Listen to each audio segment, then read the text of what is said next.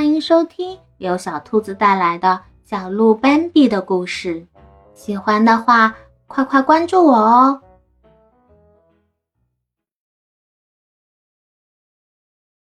第三十八集，听听，你的小家伙在发抖呢。奈特拉太太指着胳膊对安娜姨妈说：“他老是这么发抖吗？”是啊，已经好些日子了。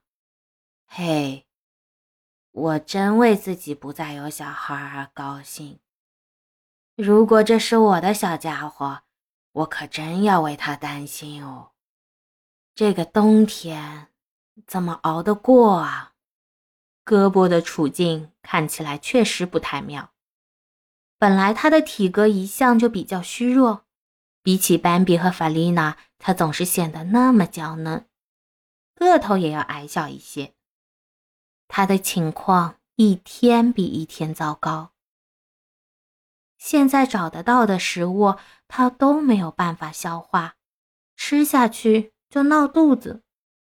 所以，他现在被严寒还有身体的疼痛折磨得虚弱不堪，他哆嗦得更加厉害了。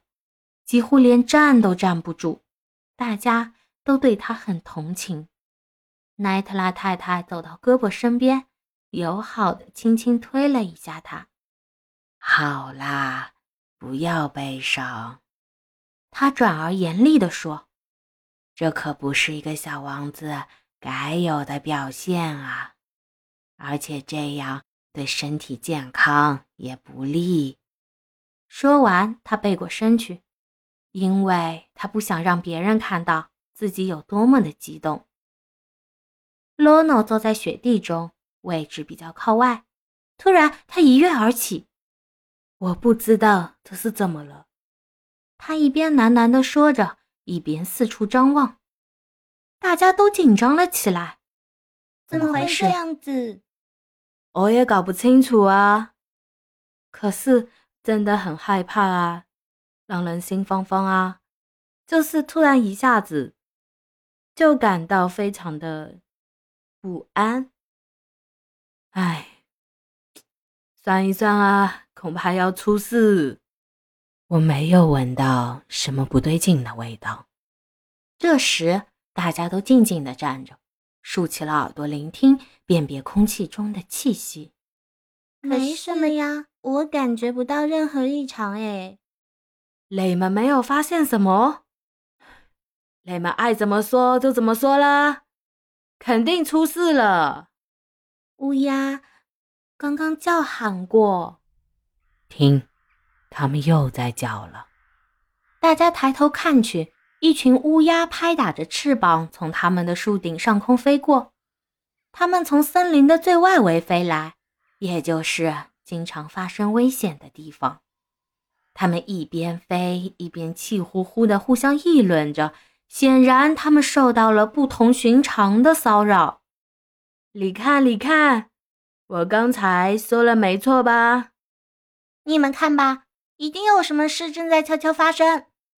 我们怎么办？斑比的妈妈非常着急，轻声的问道：“快逃吧！等一等啊，等一等！”罗诺非要指挥着大家，还等什么？带着这些孩子，而且胳膊跑不动。那好吧，嗯，磊先带着孩子走了。我觉得你这样做没意义啊。但是以后嘞，我也不想让别人对我指指点点啦。以后我也没有办法背黑锅的啦。他很认真，也很镇静。来吧，戈波法丽娜，快过来，轻一点，慢慢的走，要一直跟在我身后。艾娜姨妈提醒着两个孩子，他们悄悄的走了。精彩内容就到这里啦，让我们下集再见！别忘了点赞、关注、收藏三连哦，爱你。